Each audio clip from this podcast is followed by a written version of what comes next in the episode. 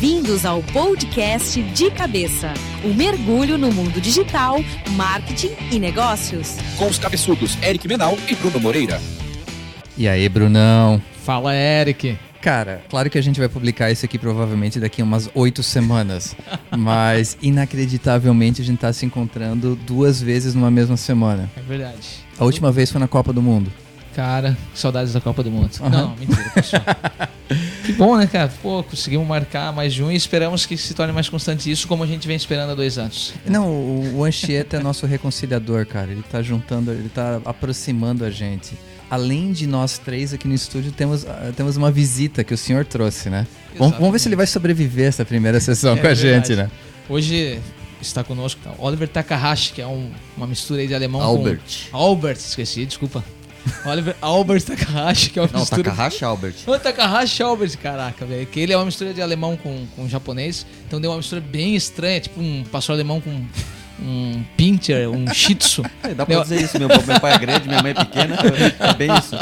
e ele trabalha na salsa, né, no dia a dia, senta do meu lado, né, Oliver? Nós dois falamos pra caramba. Então eu pensei, cara, o Oliver tem que ser uma estrela móvel. Então não, não vamos chamar ele de convidado. Existe a possibilidade de vocês, se vocês não gostarem, vocês avisam.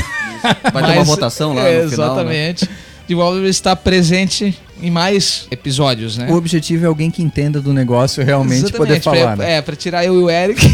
eu e o Eric estamos precisando de descanso, alguém precisa. Brincadeira. O, o, que, que é legal, né? O Oliver tá trabalhando na Salsa, acho que tem Oliver há seis meses. Eu já vou deixar de se apresentar, tá, Oliver? É, desde outubro. Desde outubro? Desde outubro. Isso. Quando o Oliver veio, né, pra Salsa, o que a gente mais gostou foi o fato do Oliver ter sido. Já, ele já teve a mesma experiência que nós tivemos, né? O Oliver já empreendeu, que o Oliver já foi dono de uma concorrente da Salsa, né? O Oliver era sócio numa outra agência, cinco anos, né? E essa experiência toda a gente falou, isso chama atenção, vamos trazer esse cara, querendo outras experiências e ver. Conta um pouquinho da sua história, Oliver, pra pessoal que tá ouvindo conhecer e poder te curtir no Instagram. Isso aí. eu não me lembro se eu tenho conta. Meu nome é Oliver, né? sou jornalista. O Bruno já me apresentou. Espero contribuir com o pessoal aí, no que eu puder. E no digital, para resumir, né? Já que o Bruno comentou sobre a, essa, essa jornada de 5 anos, pode não parecer muito, mas eu já venho uns 10 anos no digital, desde quando não se falava muito, até na época o Jornal Notícias foi um dos primeiros a começar e a focar na parte digital. Não sei se vocês lembram aqui, para quem é de Joinville, claro, né? Tinha um, um AN Online, então a gente foi um, um, dos, um dos idealizadores, né? E foi ali que começou basicamente a minha jornada digital. Depois, quando eu enchi do jornalismo, vamos dizer assim, família cresceu, sei pro digital, surgiu a oportunidade de, uma, de ir para uma agência, foi interessante. E de lá para cá eu tenho visto que o digital é o canal que hoje as pessoas estão procurando, é o caminho, é o presente e o futuro, como dizem, mas tem muita gente engatinhando, tem muita gente sofrendo, mas o cenário é bastante promissor, né? E talvez acho que é isso o mote que a gente vai conversar hoje, né? O que acontece? O, inclusive o Oliver tem bastante conhecimento. A agência em que o Oliver é, trabalhava antes ela, ela, era muito focada em AdWords, né? O Oliver trabalhava muito com link patrocinado. Isso mesmo. Hoje na Salsa trabalha como analista de marketing, ou seja, ele cuida de clientes mesmo, fazendo estratégias digitais. Né? É o nosso principal cabeça para o AdWords hoje, né? Para rede display. E por que, que nós estamos aqui hoje? O assunto, né, que a gente já está há muito tempo querendo falar e que vai gerar uma série de, de podcasts, eu tenho certeza, porque tem muita gente que pergunta disso e nós estávamos tentando se estruturar para isso, mas hoje vai ser o, o primeiro, o início, uma discussão mais ampla para que a gente afunile nos próximos. É falar sobre e-commerce. A gente vem acompanhando o e-commerce já há um bom tempo. Já tive dos dois lados, já acompanhei, já fui sócio de loja de e-commerce assim né, brincando, né? Brincando, sempre pensando assim, vai que dá certo, né? A Isa Como... ainda tem a loja dela? Não, fechou. Minha irmã, tá, pessoal? É. Minha irmã também já teve uma loja virtual pequenininha. Ah, é? O que que era? Ah, enjoa, né? Mas e, e, como a gente também desenvolvendo grandes lojas, participando de projetos maiores, com foco em grandes faturamentos, a gente já passou por algumas coisas do e-commerce, né? Nós já fizemos um podcast lá atrás, falava do e-commerce também amplo, mas de lá para cá muita coisa mudou e a gente tem um monte de coisa interessante. Eu acho que abri uma discussão principal sobre as nossas visões hoje do mercado e o que a gente tem visto, os desafios e tendências, né? É, eu acho que o grande ponto aqui em, torno de e-commerce existem várias narrativas, né? Então existe a narrativa de o e-commerce vai dominar o mundo, vai acabar o brick and mortar stores, vai acabar as lojas de rua e tudo vai virar e-commerce. É muito fácil abrir e-commerce você vai ganhar muito dinheiro para vender e-commerce. Existe a questão de crescimento, sim. O e-commerce vem crescendo cada vez mais. A gente tá falando em alguns números antes de, de começar antes de começar a gravação. No mercado americano, ele só representa 8% de todas as vendas de varejo. Então, se você for olhar o que é o varejo americano, ele representa ainda muito pouco. Mas o interessante é o que? O impacto que ele está tendo e o quanto ele vai representar nos próximos anos. Então, as ações das grandes lojas de departamento dos Estados Unidos nos últimos seis meses, as ações vêm caindo. Por quê? A quantidade ou os resultados esperados nas vendas físicas têm sido muito abaixo das expectativas de mercado. Porque o e-commerce vem, vem puxando pro lado online. Pega o último Black Friday, tanto no Brasil quanto nos Estados Unidos, foi um negócio que realmente é, acho que chegou a superar as, as, vendas em lojas físicas em algumas regiões. É, mas o ponto é o que? Quem que está pegando essa, essa parcela que está saindo das lojas físicas? A gente fala de crise aqui, mas vamos pegar o mercado americano. A economia está indo muito bem, obrigado. É cíclico o negócio, mas está indo bem nos últimos, nos últimos 12, 18 meses. E quem que está pegando essa parcela? Tipo, é e-commerce pequeno? É a Amazon, que na minha opinião é, é a Amazon está pegando realmente a grande parcela disso, apesar da Amazon ainda não dar o lucro que se espera. Que se espera, né? E, e o exemplo que a gente estava discutindo antes é o exemplo do Walmart. Então, tipo, você falar, se você tiver caixa, você pode ganhar dinheiro com e-commerce. Não necessariamente. O Walmart botou, botou bilhões nos últimos 12 meses e, e, o resultado do, do e-commerce, é, saiu o resultado agora em maio, não foi nada do que eles esperavam. Então, existem muitos desafios e o que a gente pode discutir hoje é quebrar um pouquinho do que, que é tendência, o que está acontecendo, o que, que dá certo, o que, que dá errado. Porque não existe uma receita. A gente vê muitos webinars, vê muitos cursos, mas é, ainda não existe uma receita fixa do que, que funciona e o que, que não funciona no e-commerce. É, antes eu estou vendo que o Bruno já está com alguns números também aí, 2015, 2016 do e-commerce. Uma questão antes de se falar em números que eu gosto de conversar, eu, às vezes eu dou palestras também, e é, é, mudança de comportamento das pessoas. É uma cultura. Se a gente puxar um pouquinho para trás, não tanto, né? Eu tenho 36 anos, mas na nossa época o e-mail era algo novo, entre aspas, né? E eu escutei de muita gente naquela época, o e-mail? Para que que eu vou usar o e-mail? Quem que vai abrir isso? Isso não vai dar certo. Eu escutei isso de pessoas vindo o, o e-mail. Hoje, por todos os canais e ferramentas que se utilizam, o e-mail ainda, se não é o primeiro, está entre os top 3 né? É uma ferramenta de trabalho é, essencial. O mesmo está acontecendo com o e-commerce. O Google AdWords, o Bruno comentou, eu trabalhei, trabalho com o Google AdWords há nove anos, quando, nove anos não, desde 2009, né? Quando poucos anunciavam no Google e ainda existia uma resistência para isso, porque o Google, eles não, não tinham uma credibilidade no sentido de, ah, quem paga vai aparecer em primeiro ou vai, não vai aparecer. Então, o mercado ainda não, por falta de conhecimento, não investia. E a gente vê hoje poucas empresas não investem no Google. Mas essa explosão aconteceu justamente por volta de 2010, 2011 e ainda está vindo. Ainda se a gente for ver, tem muitas empresas e até grandes que não trabalham a ferramenta do Google AdWords. Por quê? Ou porque não viram valor, ou porque não querem investir em algo que hoje está dando certo, que é uma mídia tradicional, é uma TV, é um outdoor. Então, assim como aconteceu com o e-mail, o Google AdWords também sofreu com isso. É um amadurecimento normal de algo novo só que como a gente vive hoje num ambiente tecnológico, isso se dá num processo muito mais rápido. O e-commerce eu vejo que está nesse estágio. Eu sei que o e-commerce não foi, não foi lançado ano passado, é uma coisa mais antiga, mas a cultura ainda se tá, e a gente discute e escuta isso muito de clientes, tá, mas o e-commerce tem dado certo? Tem clientes na Salsa que eu fui fazer uma reunião, né, clientes grandes, né, não sei nem sei se posso citar aqui depois, tá, por uma questão ética, mas assim, eu tenho e-commerce, mas vale a pena investir em e-commerce? Ele tá com e-commerce já há um ano, um ano e meio, dois, tá dando um resultado, tá vendendo, e ele pergunta, pô, mas e aí, como é que vocês estão escutando dos outros clientes? Tá dando resultado? Então, ainda existe uma desconfiança com o e-commerce, que é um processo para mim normal, porque muita gente foi né, em busca do e-commerce porque viram essa salvação que você falou. Aí eu vou, eu vou montar uma loja e vou começar a vender horrores. E não é assim. Por quê? Porque eu faço mal feito, porque eu não invisto, eu não planejo, eu não tenho paciência. E o é. e-commerce, na minha visão, tá nessa questão de paciência. Ainda vai chegar esse momento, quem fizer o dever de casa e quem tiver a paciência para colher os frutos na frente, e talvez sejam essas empresas que hoje estão investindo bilhões, mas vão lá para frente para ganhar. Então, eu acho que esse é o caminho que o e-commerce está traçando. É uma fase de amadurecimento do mercado, né? É bem diferente o mercado americano e o mercado brasileiro, né? Como em dificuldades logísticas. É, completamente. Né? Quando nos Estados Unidos está se discutindo quais vão ser o tipo de drones que vão levar os produtos, né? Nós estamos já pensando em, em comprar armas para derrubar. Não, mentira. Isso é comprar armas para derrubar os drones, né? Tem as novas profissões que vão surgir. Tinha uma pizzaria né? em São Paulo que entregava com drone, Já tava lembra? assim, é. Tava, mas daí proibiram por causa de atrapalhar o tráfego aéreo. então, assim, é. São discussões bem diferentes. Até de, de, de, regiões no Brasil são bem diferentes, né? Todas as visões aqui, cada um tem a sua, né? Tenho certeza que quem tá ouvindo a gente também deve ter sentido outras coisas, quem participou, quem teve e-commerce, né? Mas hoje a gente vê poucas empresas pequenas dando certo no e-commerce. E quando eu falo dar certo, não é que porque dá certo pode ser assim, tá crescendo todo ano, mas não se paga. Isso a gente tem visto. Várias empresas crescendo. O e-commerce ele cresce, vamos dizer assim, o varejo cresce lá 5% por ano, enquanto o e-commerce cresce 30% por ano, né, em média. Então, assim, ele continua crescendo. Inclusive, mesmo com a crise de 2016 agora, os números de 2016 foram muito parecidos com 2015 e o de 2015 que tinha sido muito parecido com 2014, que foi o grande ano do e-commerce, eles diziam, né, que 2014 foi o ano que começou a vingar, né, o, o e-commerce no Brasil, assim, as pessoas começarem a botar seus cartões de créditos, né, e, e iniciarem. Mas o que que acontece hoje? Primeiro que tá caindo aquela coisa do e-commerce, de gente que tava entrando no e-commerce porque queria ter um negócio e achava que abrir uma loja física era, era caro e eu vou abrir um e-commerce. Hoje, quando alguém chega para conversar com a gente, a gente fala: esquece isso. Mudam-se aonde tu vai investir, mas o, o, valor vai ser muito parecido e provavelmente num e-commerce tu vai ter um valor mensal tanto ou maior, né, tão grande quanto ter uma loja física. Por quê? Uma loja física, quando tu abrir ela num ponto bom, por exemplo, pode ser que automaticamente tu receba clientes. Só por tu estar num ponto bom, dentro de um shopping movimentado, movimentado uma calçadão que tem muita gente passando, mesmo que se faça pouco de marketing. Mas claro, o marketing tem que começa na vitrine, bem feita e tal. Um e-commerce tu pode fazer uma vitrine maravilhosa, uma loja bem feita e tal, e lançar que ninguém vai entrar. Ah, mas vai entrar de forma orgânica. Cara, o que que tu vende então? Então tu tem que vender um negócio que ninguém vende para tu conseguir lançar um e-commerce e ele sem tráfego ficar bem organicamente é muito difícil. E se tem ninguém que... vende, existe um motivo pelo qual ninguém vende, né?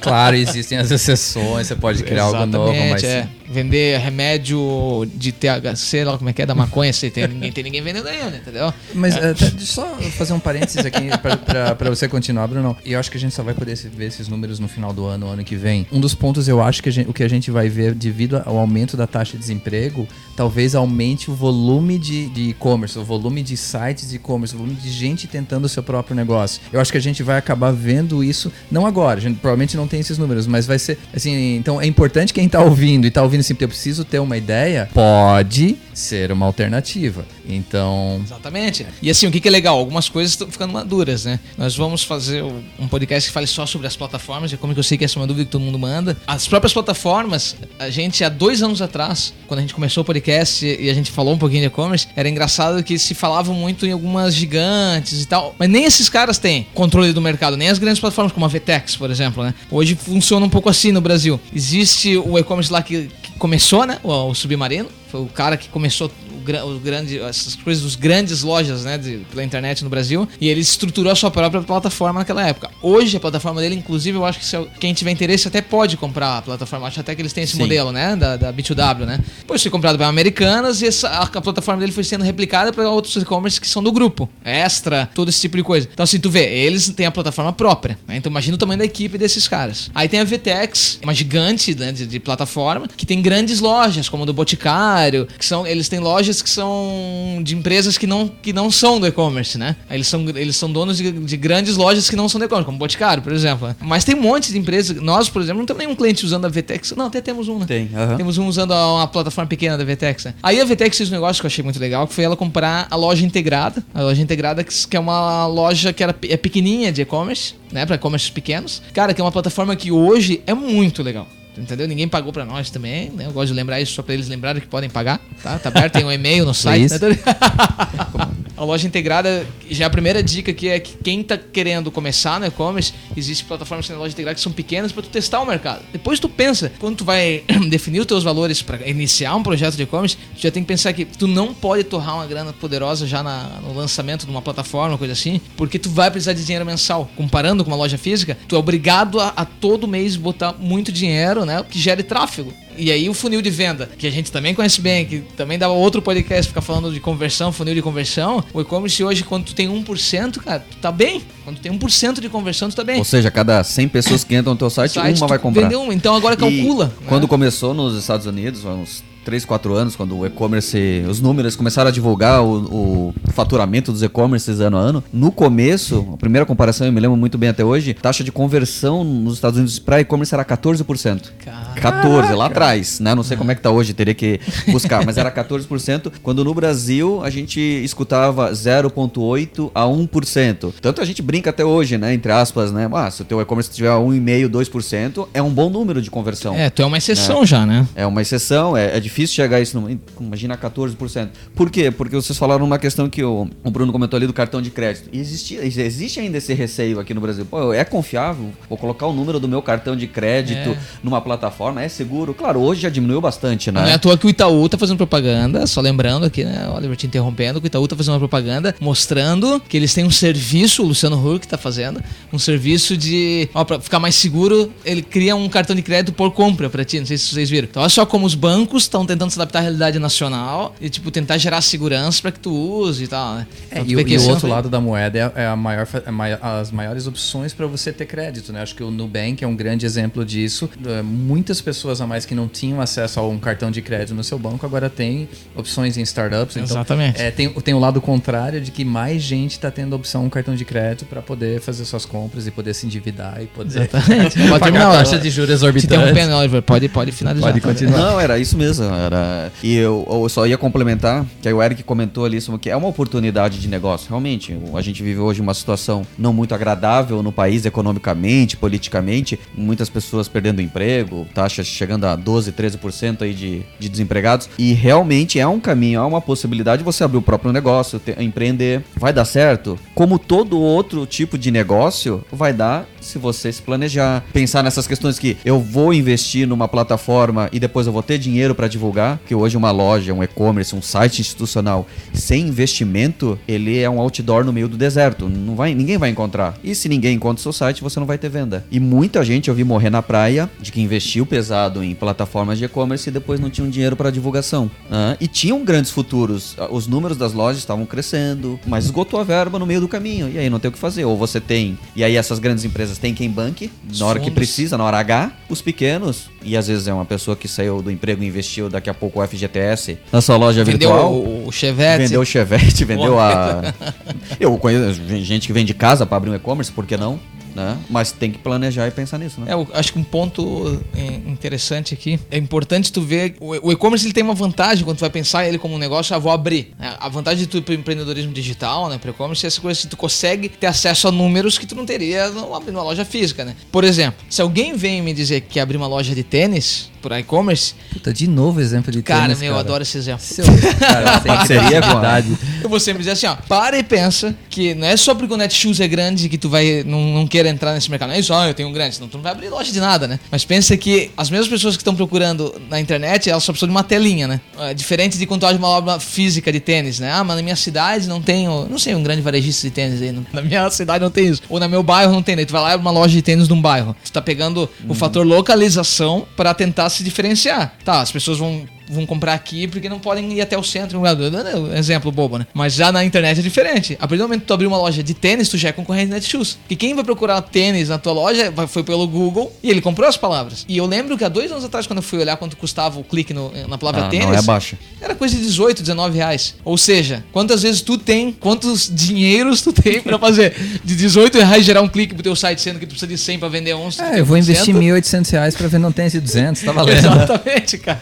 Enquanto o Netshoes consegue levar gente pro site dele. O Netshoes, já falamos isso mais uma vez aqui, né, Eric? Não conseguiu fazer o IPO da empresa. Eu vi ele quando ele até foi, capa de exame falando novamente nisso, que era uma empresa que faturava um bilhão, e não, mas não lucrava. Ou seja, ele precisava do mesmo um bilhão para faturar um bilhão. Né? Ele era uma empresa que não conseguia ter lucro e não conseguiu fazer o IPO. Né? pode usar o tempo presente, não precisa ficar usando o tempo passado, ficar com vergonha de falar, cara.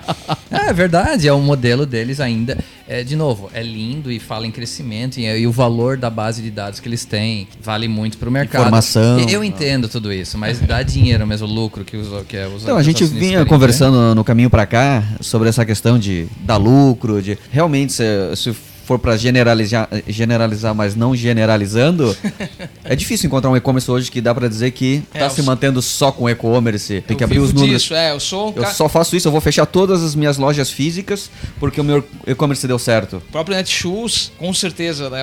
Ela por ser uma empresa investida, ou seja, o, o dinheiro de fora que vem dela, ela pode até estar tá sobrevivendo de e-commerce. De e-commerce deram certo fora, que, que, é o grupo deles tem dinheiro e traz dinheiro pra eles. Né? Eu não conheço pelo menos uma pessoa perto de mim que diga assim: ah, não, eu tenho e-commerce vivo disso, tenho filhos, tenho. Pelo menos ainda não tem. Lembrando que eu moro em Joinville e quando eu comecei falando aqui sobre as localizações e comportamento de pessoas de compra, muda muito, né? Hoje a gente vê o brasileiro indo comprar no e-commerce. Primeiro, para poder é, pagar em vezes. Chega numa loja, às vezes ela vende em 5, tu chega no e-commerce ele vende 10, 12, é bem comum, né? As pessoas fazendo isso, pela facilidade de comparar preços. Então, pô, eu ia comprar nessa, vou comprar nessa aqui, tem um real de diferença. Né? O e-commerce permite isso. Preço, quando você compara com a loja física, falando em eletrodomésticos, falando em appliances, uh -huh. é muito mais baixo no e-commerce é, para o consumidor exatamente. final. É muito, muito mais, mais baixo. Cara, deixa eu fazer uma pergunta bem específica. Eu, uh -huh. Hoje vai ser legal, hoje eu me sinto tipo bola da vez, só o dance tuba, só fazer uma pergunta para os especialistas. A cariação. Time fellow.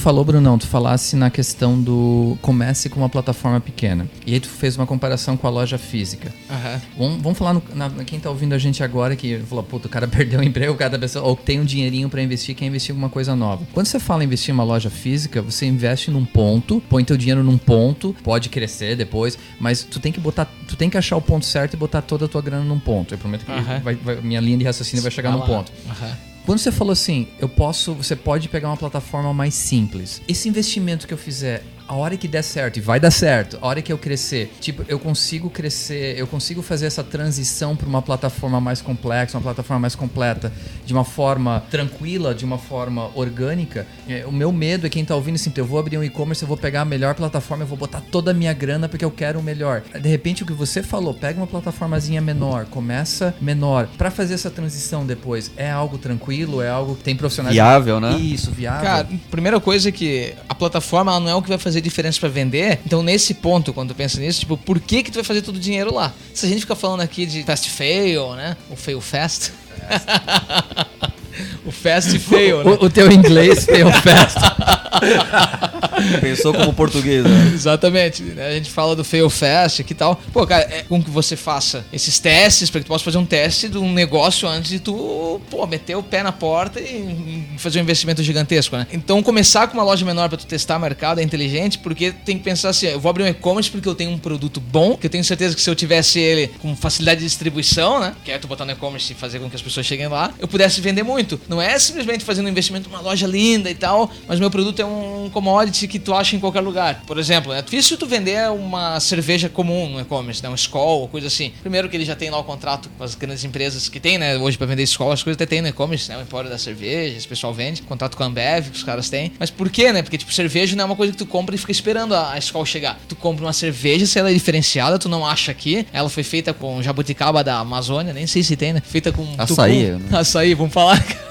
e aí tu aí tu compra no e-commerce porque não tem na tua cidade, porque tu não encontra. Então tu vou abrir um e-commerce de cervejas diferenciadas que as pessoas não vão comprar porque não tem na cidade deles. Agora, abrir um e-commerce esperando que só a loja, só a plataforma fazer uma coisa, não funciona. Então, ah, eu, eu acho que eu criei um produto. Acho que eu tenho um produto aqui que as pessoas comprariam. Esse eu, é o primeiro caminho. É, mesmo. o primeiro caminho. A gente até fez, eu e o Alan juntos, a gente criou uma matriz, assim, que a gente olhava. Quando pode funcionar uma loja, né? Qual o caminho? Tem que ser o um mercado de nicho. A gente já feito a matriz, a gente até pode conversar junto no próximo podcast. Mas assim, tu precisa ter um produto diferenciado que não se encontre. Ele precisa ser fácil de frete, né? Porque ainda tem isso, né? Pra fazer um. Logística. Uma, de bebidas, por exemplo, a gente tem experiência, né, Oliver? Cara, é caro tu mandar uma bebida pra alguém. Se tu pega uma cerveja que custa 12 reais, vamos pegar uma cerveja diferenciada que custa 12 a 20 reais. O, frete é o mesmo preço, né? E às vezes não tem nenhuma transportadora pra entregar. É, pra achar não... uma transportadora pra entregar Exatamente. do formato que você quer é difícil. E, e, por incrível que pareça, um dos e-commerce que deu certo no Brasil, se falava muito que os e-commerce deram certo no Brasil, assim, brasileiros que tinham dado certo e tal. Se falava muito no meubebê.com, que vende roupas infantis, porque já tem um ponto que é interessante aí, né? Roupa infantil tem essa coisa de. Não importa muito se tu errar o tamanho, né? Tu compra um pouquinho maior às vezes, né? Porque a criança vai crescer, né? Não importa, porque o filho não é teu, pô.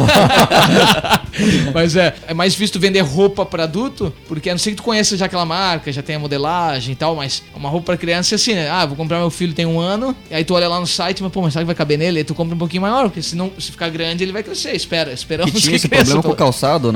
Exatamente. Já uma roupa produto diferente. Então o meu bebê foi um site depois foi comprado por uma outra gigante, né? Pelo que eu lembro foi assim. Ou ele comprou outro. Também não lembro, temos que estudar isso aí, né? O bebê É. cresceu aí comprou. Exatamente. E o Wine, né? Se falava do Wine. O Wine deu, deu certo, ele começou com um clube de assinatura. ah, ele ainda é um e-commerce grande, né? Ele, ele vende bem, é bem legal. Por quê? Porque vende vinho com preço diferenciado. O clube de assinatura era um diferencial deles, né? O clube de assinatura que tu pagava, ficava recebendo mensal a um preço interessante para quem é viciado em vinho tem. E com vinhos que dificilmente você encontraria num, num supermercado da esquina, né? É, eles tinham, assim, tinha, ele- eles tentaram dar um foco pra isso também, né? De pegar rótulos que tu não encontrava, que eram baratos, mas não estavam ainda lá no, no Pão de Açúcar, né? Eu já falando Angelone, esqueço que a gente é de Santa Catarina, falando desses mercados daqui, né? mas lá no Pão de Açúcar, né? No, no Mercadorama aí da vida. Mas, mas mesmo no caso deles, eu- é claro que a gente nunca vai ter acesso a essa informação, mas eu gostaria de saber da taxa de churn deles. Chega uma hora o cara enche o saco, não quer mais receber, ou tipo, ou recebeu dois meses um vinho que não queria e não e desiste. devolver? Eu, eu não sei, eu realmente não sei. Eu go- gostaria de ter acesso a essa informação para saber quanto esse modelo. E tem para cerveja também, acho que tem da, da própria. Clube da cerveja, eu acho, né? Tem, exatamente. Tem. Os clubes, inclusive, também foi uma coisa que os e-commerce uma hora acharam que era um grande negócio e parecia mesmo ser. E foram morrendo aos poucos, né? Hoje tu vê poucos clubes funcionando. Teve uma história famosa de um cara no Brasil que abriu um clube de sapatos, né, para as mulheres. E, e era um preço que tu recebia todo mês de sapatos, blá, blá, quebrou, né? Depois esse cara abriu outra empresa, parece que deu certo. Mas, assim, cara, tem, é muito desafio no e-commerce, porque tu tem um monte de fatores, né, de comportamento, de, de logística e tal, que complicam como qualquer negócio, né? Então, assim, ele tem suas facilidades de precisar ter um espaço físico gigantesco. Pagar luz, a estrutura É, física, Tu pode fazer, né? talvez tu pode resolver um e-commerce sozinho, né? Com um computador. E eu já conheci casos assim de pessoal que vende. Um cara sozinho que tinha um e-commerce que vendia coisas pra estudantes de medicina, tipo, produtos pra estudantes de medicina, tipo, estetoscópio, as coisas. Cara, e é bem pra caramba o e-commerce dele. Era só ele, depois ele foi crescendo, crescendo e parece que hoje tá grande. Pessoas que abriram seus negócios sozinho em casa, elas conseguiam fazer. Então o e-commerce parecia ser uma coisa inteligente. Parece, né? Ele é. Isso é uma coisa legal, né? Lembrando que nós estamos aqui incentivando que você estude e faça o e-commerce, né? Crie, vá atrás. Só que entenda que como qualquer outro negócio, o teu capital de giro, o teu investimento mensal, ele é alto. E o e-commerce, quando tu perde esse dinheiro, tu vai sentir na hora. É na hora, assim, tu percebe. Porque se tu tava mandando 10 mil pessoas pro teu site, a conversão é de 1%, parou de botar dinheiro, tu vai mandar 5 mil. Tu... É assim, cara, não tem. É custo... É, e essa dúvida que o Eric colocou é a dúvida de 90% das pessoas que vão iniciar um projeto de e-commerce. Que loja eu pego? Será que vai dar certo? E se eu crescer, depois eu consigo ir adicionando novos serviços? Nós Pelo que a gente Eric, vê. inclusive? É, então tá enrolando aqui, né?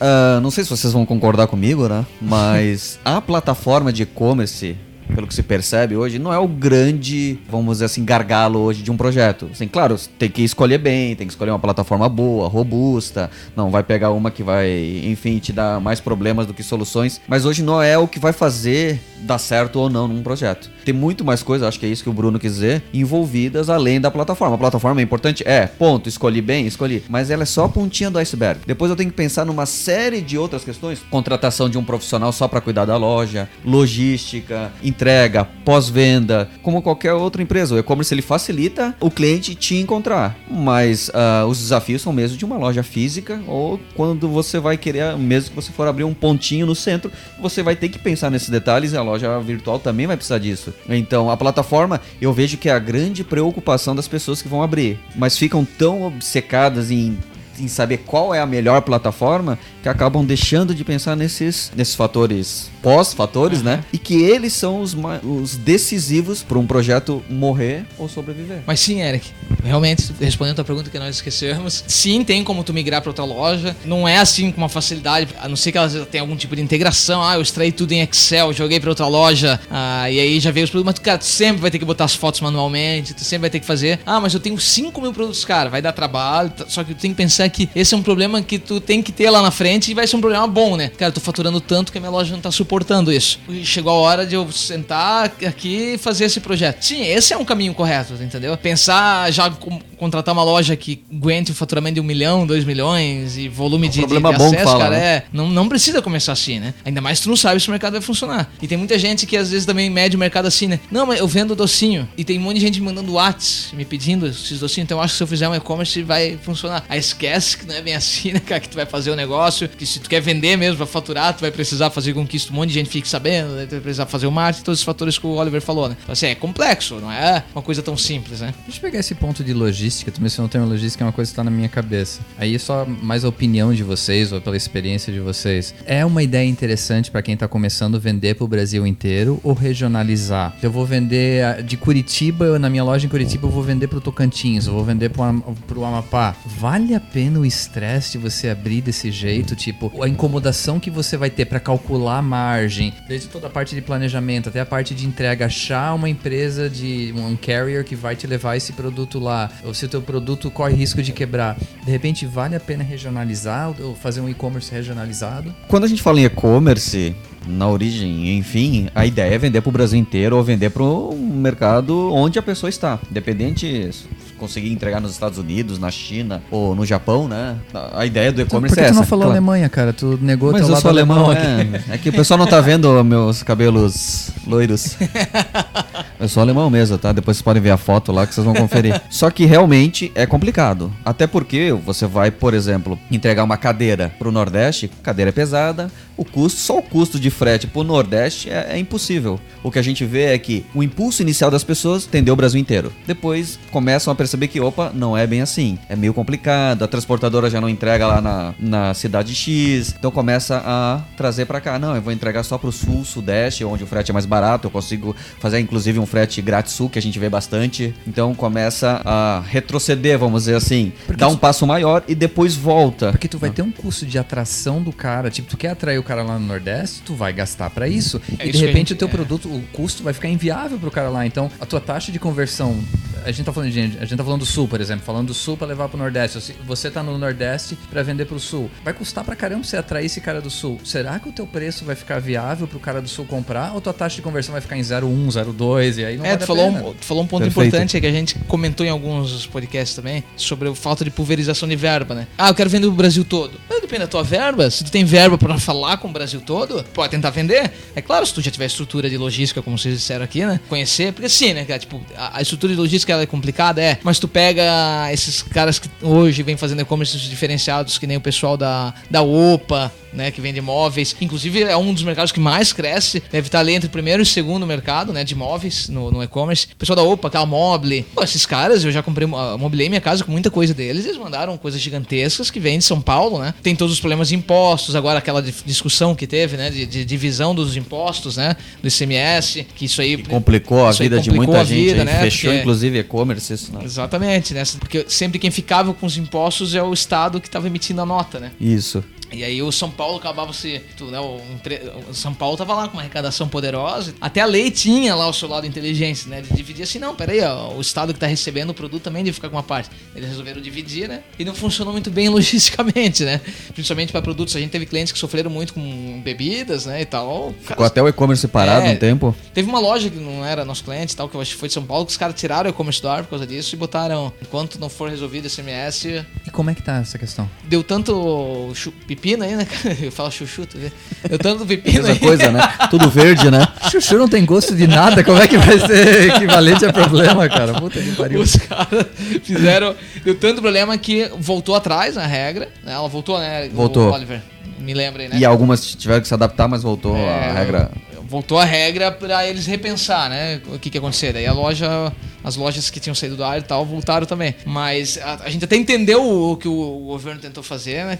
Ficou sempre bonzinho, né, cara? Nunca deixa assim, peraí, não é bem assim, né? Não vamos já sair metendo, tacando pedra. Mal pensado, como sempre também, né? E essa questão de região, eu assisto bastante aquele. Não sei se vocês assistem, aquele programa do O Sócio. Cara, eu assisto direto. Um eu, eu gosto, né? É bom, Enfim, é bom, muito e ele, uma coisa que ele bate sempre, toda vez que ele vai lá fazer a consultoria para alguém, vai, vai ajudar nos negócios, ele fala assim: quer dominar? Domina primeiro a tua área. Depois saia para competir com players que provavelmente são fortes em várias regiões, só quando você tiver realmente uma, uma força e tiver cacife para. Então, assim, o e-commerce eu vejo que é a mesma coisa. Claro que o e-commerce é para o Brasil inteiro, para um país inteiro, uma região maior, mas começa regional, entrega para as regiões onde você já é conhecido, onde você tem uma barreira menor. Depois cresceu, tô faturando legal, posso investir, parte para outras regiões, né? É, agora, mas é um bom caminho. E entrando num ponto aqui interessante até para nossa conversa ter um sentido aí de futuro. Hoje também tu não pode esquecer, atração para qualquer tipo de site site, né? E e-commerce, tu tá levando gente de redes sociais, tu tá levando gente de buscas, né? De search, tá levando gente de e-mail e tal. Com certeza uma porcentagem muito alta vai ser pelo celular. Então hoje tem uma coisa, cara, que tá muito capenga, no geral, tá? Nem vou falar só das plataformas, não vou ocupar só as plataformas, né? É, esse esquema do, do de, de, venda pelo celular, tipo, eu conheço pouca gente que fez. Eu vou admitir pra vocês aqui, ó, que eu nunca consegui finalizar uma compra no celular. Eu já tentei. Já tentei tanto com apps, tipo do Magazine Luiza, quem mais que eu tenho? Acho que o Extra, acho que eu tenho, é. Eu tenho app, eu sempre usei muito pra pesquisa, né? Fui tentar finalizar uma compra e não consegui. Como eu também já fiz através de, de, de lojas responsivas. Cara, eu, uma vez eu entrei mesmo numa loja responsiva que era de uma grande indústria de, de farmácias, assim, né? De, de, franquias de farmácia. Entrei, eu não conseguia por causa do, da quantidade de pau que dava no site, né? Ele não dava responsivo, eu não achava o botão. Pô, como é que eu vou ter coragem de botar o meu, meu cartão é de crédito, isso. né? É, e um número legal, cara. 30% das vendas de e-commerce nos Estados Unidos foram feitas através do mobile no passado.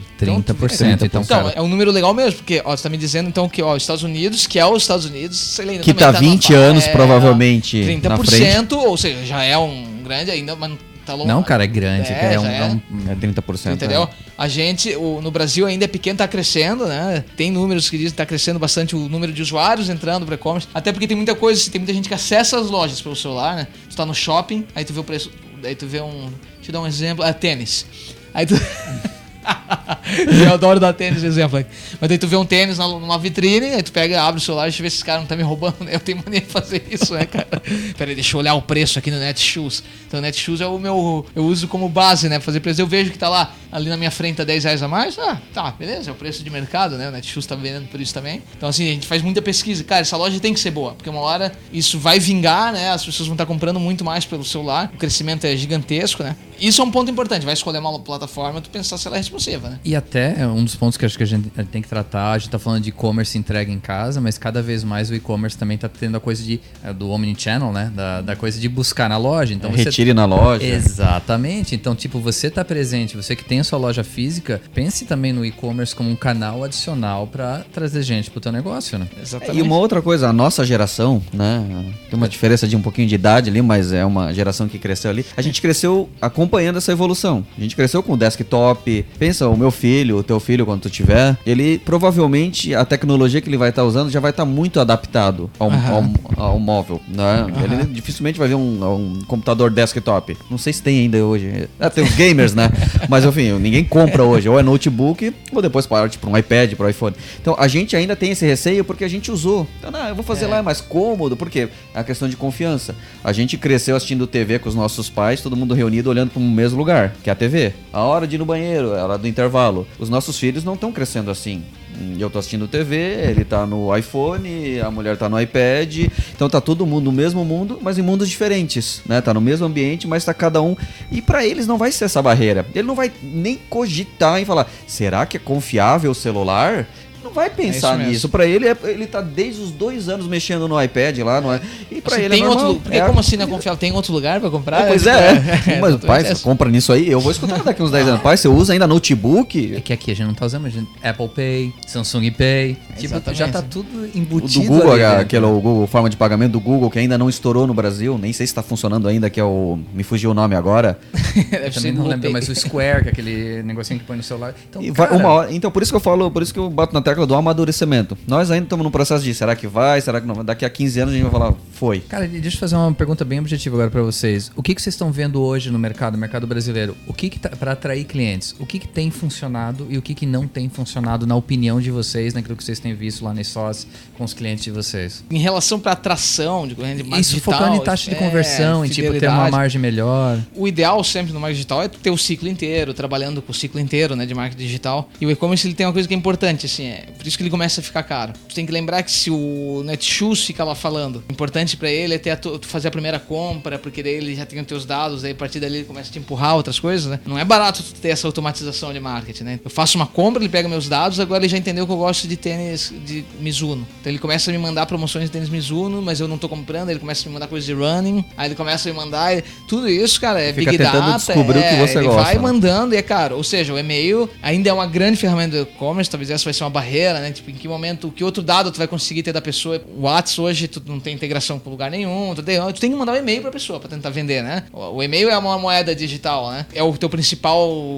canal, né, de contato com alguém. Para fazer atração, as ferramentas são as, as, que a gente sempre fala, né, cara? É trabalhar muito com. Tudo depende também da área de negócio, né? Mas trabalhar com SEO, sempre as, as maiores taxas de conversão são de SEO. É muito difícil no e-commerce, muito difícil tu conseguir ficar bem posicionado é no Google. É sempre a primeira, sempre a, em, taxa de conversão orgânico, ou SEO, é, né? Que é tra- fazer a, pessoa encontrar o teu site lá num link do Google que não seja anúncio, é, a, é o melhor retorno é. hoje. Tem alguma plataforma que seja melhor ou pior para isso? E tô sendo bem, bem honesto, assim, tipo, tem alguma. Depende se você porra, não pega essa plataforma porque o SEO não funciona. Sim, a gente não teve. Não, não, não tiveram essa experiência ainda. A gente, é, a gente vê assim que todas as plataformas que a gente trabalhou não foram boas. Aí o que, que a gente usa hoje também? O Magento, pela possibilidade que ele dá para nós, que somos desenvolvedores, de botar a mão no código.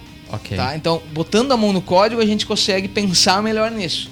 Só que ao mesmo tempo, como nós temos muitos clientes que são pequenos, e-commerce também, nós usamos algumas estratégias para melhorar o SEO, que é principalmente de conteúdo. Eu vinculo ao site, né, o e-commerce dele, um blog, e eu uso esse blog para me ajudar no conteúdo. Como desses clientes tem muita coisa, tem muitos clientes que têm produto diferenciado, né? Então, ah, se eu tenho um cliente que cliente de e-commerce que ele vende produtos orgânicos né, por e-commerce, que é a Aloha's Store. Uma das estratégias é a gente escrever sobre produtos orgânicos, a gente colocar sobre isso no blog, porque é um tipo de produto que precisa de conteúdo, tu precisa explicar o porquê tu usar um produto que não tenha um elemento X, que não foi testado em animais. Então a gente usa muito esse, o, o conteúdo para levar as pessoas para o conteúdo e do conteúdo dizer, gostou disso aqui, clica Compra aqui. aqui. É. Então a gente usa e muito só, tipo, botando um parêntese aí, entra eu, o meu negócio, né? Tipo, a Spark vive de SEO hoje, mas, gente, uh -huh. tenham paciência. Então você que está pensando em montar o seu e-commerce, o que o Bruno está falando agora vai dar resultado, mas não vai dar é. resultado semana que vem. Tem essa noção da diferença do AdWords para o SEO. É, o AdWords você consegue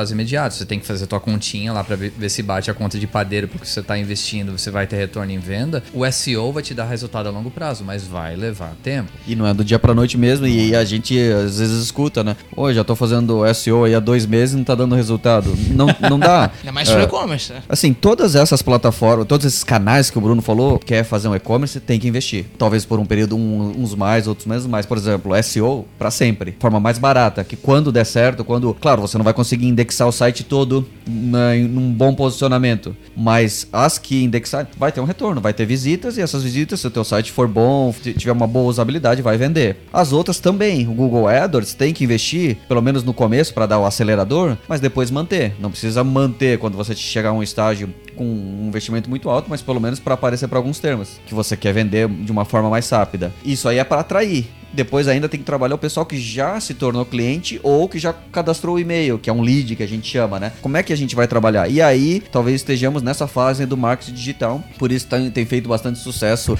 o marketing de conteúdo, inbound, é. inbound. Por quê? Porque precisa trabalhar porque ele já te conhece. Então, para ele voltar e comprar novamente ou fazer a primeira compra, o custo é menor, né? É, se fala muito nisso, né? Primeira compra, tu tem que investir para tentar vender de novo, né, pra pessoa. E múltiplos canais, né? Acho que isso é uma chave importante também, porque até mencionei com vocês antes da, da, gente começar a gravar do Instagram, que eu tenho visto, principalmente a geração mais jovem, ela, ela compra, tipo, ela, ela divulga e, e, consegue vender muito pelo Instagram, usando as hashtags de uma forma barata. É, o Instagram tá adotando o mesmo modelo do, do Facebook, do de Facebook. colocar anúncio. Isso. Então, provavelmente, esse pessoal vai ter uma queda. Tipo, quem só investe no Instagram, provavelmente vai ter uma queda grande. Eu não investia nada, né? usava o Instagram como O orgânico vai cair absurdamente. Exatamente. Então, assim, múltiplas plataformas, porque como você... A única plataforma sobre a qual você tem controle é a sua própria plataforma plataforma de e-commerce. As uhum. outras você depende do que os grandes players de Facebook, Google. Quem tem site deve conhecer lá o Google Analytics, né? Onde tem a pizza, né? Tem aquele, aquela, aquele círculo que mostra de onde vieram os, as visitas para o site. Normalmente, no começo, ela tá toda praticamente 90% de um canal só, que é o orgânico, por exemplo. Uhum. A ideia é sempre fazer essa pizza ser fatiada. Então, quanto mais canais de aquisição tiver, melhor. E depois entra o trabalho de uma agência, por exemplo, quer saber, legal, hoje você está no estágio X, já está atingindo X uh, pessoas que estão entrando no seu site por dia, por mês, e aí é ver qual é o canal que está dando o maior retorno e fazer uma estratégia para eles, sem deixar as outras de lado, mas talvez fazer um investimento menor. Então a ideia é o que, que é? Fatiar bastante a pizza para depois ver qual está dando retorno. Muitos nem chegam a fatiar essa pizza. Não, não deu certo, mas não teve a oportunidade de saber qual que tá, vai dar retorno. E aí precisa tempo, é... é um ano. A gente tá brin é, falando, brincando, não falando, né? Que hoje para estabilizar um site de e-commerce é um ano, um ano e pouco. Não tô dizendo para dar lucro, vender, estabilizar, corrigir os principais erros, já resolver o problema do, da, da logística, já ter alguém para cuidar, cadastrar os produtos de forma correta. Então a gente está falando é. de um amadurecimento também da própria empresa com e-commerce, né? Exatamente. Não, pode falar, Bruno. Não, eu ia dizer só que eu, eu, lembro de um número também que a gente comentava muito, que era quem lia os livros de, de, de marketing lá do Kotler e tal, sempre teve aquela coisa na cabeça de ah, investir entre 3, 4% do, do teu faturamento em marketing. E no e-commerce também, se tu for ler os livros hoje de e-commerce, quem trabalha com isso, bobear até o Kotler, que já escreveu lá seus livros sobre isso, já se fala em 20%, né? Então, assim, se eu tenho e-commerce, é 20% do faturamento é marketing. Então, assim, tu vê que para alimentar todos esses canais da pizza, tu precisa ter um bom investimento, né? E assim, acho que até para como a gente já tá chegando na marca dos 50 minutos, se meu óculos não tá me enganando aqui, isso. que provavelmente o, Anchi, o, Anchi, o Anchieta vai reduzir para uns 40 de tanta merda que a gente falou, né? Então eu não vou aparecer?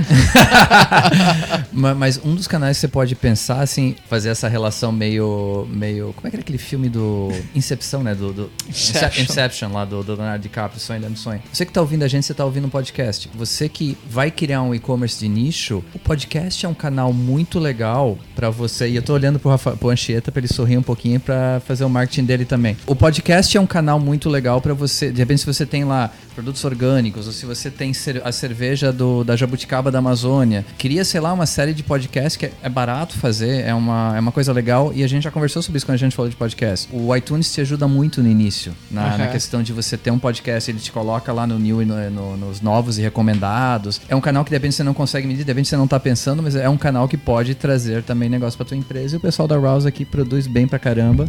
Então é, vai lá no post do episódio e, e busca o contato do Anchieta. Mas é outro então, assim, busque canais diferentes. É, se você está lutando para buscar o dinheiro de marketing, de repente podcast ou vídeo de YouTube, que a gente, o pessoal que reclamou da gente quando o Bruno deu o exemplo do, dos vídeos de pintura lá, que faz todo sentido do mundo, na verdade. Você que reclamou não tem razão nisso. Obrigado, Eric. busque esses canais, porque tudo pode levar, assim, pulverização. Acho que essa é a palavra-chave, pulverização. Pulveri é, lembrando que a pulverização do, da verba é que é a parte difícil, Isso. né? Isso. Se tu não tem muito dinheiro, não tem como tu pulverizar uma verba. É, o ideal era ter dinheiro para fazer uma pulverização, né? Mas se vem um cliente nos procurar e fala assim, eu só tenho mil reais por mês, né? Eu quero vender eu falo, pro Brasil inteiro, eu tenho mil duzentos. É, Aí primeiro, vamos fazer quando a gente pegasse esse cliente. Pega esse dinheiro e joga na Mega Sena. joga na Mega. É. Ou faz sozinho, né? Com educação. Mas é, investe em, na tua educação com 1.200 reais por mês e, e vire você um profissional né, do marketing digital e vai lá e faça você mesmo. Né? Mas, não, verdade. viu? Essa é uma resposta boa. Mas vamos fazer quando a gente pega, ah, eu tenho 1.200 reais. Primeira coisa que a gente vai fazer é dizer pro cara, cara, eu só posso botar 1.200 reais pra tentar falar com o Brasil no, no link patrocinado. Se eu pegar 600 pro Google, 600 pro Google AdWords, cara, não vai dar em nada. Então assim, eu vou ter uma chance ainda de alcançar, quem sabe, um número X de pessoas. Então, assim, a verba é difícil pulverizar. É, agora, claro, o ideal, o mundo ideal, tu ter um monte de canais levando pro teu e-commerce. Pra tu não depender de um só, pra que seja uma coisa. pra tu entender também, tu conseguir ter esse estudo de onde eu poderia botar mais dinheiro, né? Já teve blogueiros me indicando, já tive o pessoal do Instagram me indicando, o pessoal do Snapchat me indicando, tive todas as mídias digitais, né? O, Google, o Facebook, o que for, enviando pro meu site. O que, que eu posso botar dinheiro que eu vejo que funciona, né? Tipo, teste em todas, né, cara? É fundamental que quanto mais mais links, né, tu tiver enviando pro teu e-commerce, mais chances de tu ter um SEO funcionando e mais fácil mais tu, gente entrando mais e gente aí entrando, entra aquela questão melhorando do teu funil, funil de comentou, né? venda, exatamente. Cara, gostei da ideia de trazer alguém inteligente pro bate-papo, né? É verdade. Ele Cadê? veio? É, não veio. É, não, não, foi muito legal, Oliver. Brigadão, cara. Brigadão. Agora você virou oficialmente nossa estrela móvel. A não sei que o público, as, duas, as nossas mães que ouvem um podcast, o pessoal que é contratualmente obrigado a ver o podcast na ISOS, diga que você não deve participar. Eu juro que eu não vou espalhar isso lá. O que nós vamos fazer é o seguinte, vamos fazer que nem no Big Brother, vamos botar tua foto com um botãozinho embaixo se tu fica ou não, entendeu? Brincadeira, o pessoal vai procurar. Ah, então vamos lá procurar, daí dá um acesso pra gente também, Vai né? bombar, daí aí vai bombar. E lembrando que isso aqui começa uma série, nós vamos Isso. falar não sei quais vão ser os próximos exatamente, mas queremos falar sobre outras coisas do e-commerce, né? A escolha da plataforma, falar muito sobre tecnologia, a escolha da plataforma, nós vamos trazer o Alan, provavelmente, né? Ou alguém que entenda muito de tecnologia para falar sobre isso. Tem vários né, aspectos do e-commerce. A gente pegar um caso, né? Trazer algum caso aqui para estudar ia ser legal, né? Números, né, de clientes. Números, exatamente. Mas eu acho que essa conversa inicial aqui é bem interessante para pontuar, né? Tipo, botar aqui tentar, nossas visões, né, de cada. E quebrar um pouco os paradigmas, né? E tipo, tentar ser o mais prático possível para quem tá ouvindo. Como a gente falou, eu acho que esse ano realmente vai acontecer a questão do, de mais gente tentando abrir o seu próprio negócio e o e-commerce pode ser uma solução foco no pod, né? Você Como a crise também faz com que as pessoas procurem coisas mais baratas e acaba caindo na internet também, né? E... Então, assim, o e-commerce, tanto que os números, como eu falei ali no começo, o número de janeiro de 2016 foi muito parecido com o de janeiro de 2015. Você esperava uma queda e não teve, né? Por quê? Porque as pessoas estão comprando ainda em algum lugar, mas mais barato, né? O exemplo que eu gosto de dar aqui não é de tênis, é que é quando tu... Eu pensei que ele ia falar tênis de novo. Exatamente, tu. E, e só tá... pra falar, ele nunca tá de tênis, tá? Ele tá de sapato, tá? Que fique claro. Ele deve dormir Aí, ó, com tênis. Mas que chute, parece. Eu, eu, sempre gosto de falar assim: as pessoas têm que comprar cueca. Quando tem dinheiro, tu compra a tua cuequinha Calvin Klein. Eu não tem nenhuma, né? Mas eu só quero falar assim: tu compra uma cueca Calvin Klein. Quando tu não tem dinheiro, então, eu nunca tenho tu dinheiro. compra uma cueca na Casa Bahia, sei lá, onde é que tem pra Aquelas de pacote vem com 12 ali do. Exatamente. Ou seja, tu continua comprando as cuecas. E aí é lá que tu vai, né? E-commerce, tu vai encontrar, né? Tu vai. Canais que sejam mais baratos. A internet te facilita muito pra isso. Porque ela compara ao vivo e na hora, né? E, gente, só pra encerrar, então, aí falando em canais de atração, como eu e o Bruno fomos visionários há dois anos atrás na questão de podcast de negócios. Hoje vocês veem que o mercado cresceu. Então você que está indo no iTunes hoje, você vê que tem. Todo mundo tem podcast, na verdade, de negócios. a gente e, então o que a gente pede é se você vê valor no que a gente está falando todo o episódio, se te traz algo de bom, vai lá na iTunes Store, coloca cinco estrelinhas, dá um review pra gente, que isso faz uma diferença legal para mais gente encontrar a gente lá na iTunes Store. Cheta, obrigado, velho. Oliver, prazer. Eu que agradeço o convite. Brunão, Valeu. bom te ver. E chega de te ver essa semana, né, cara? Duas é verdade, vezes já deu pra bola. deu já. Abração, pessoal. Abraço pra todo Abração. mundo. Podcast de cabeça. Oferecimento: Exaus Marketing e Tecnologia. Spark English, serviços de tradução. E House, rádio AGT.com.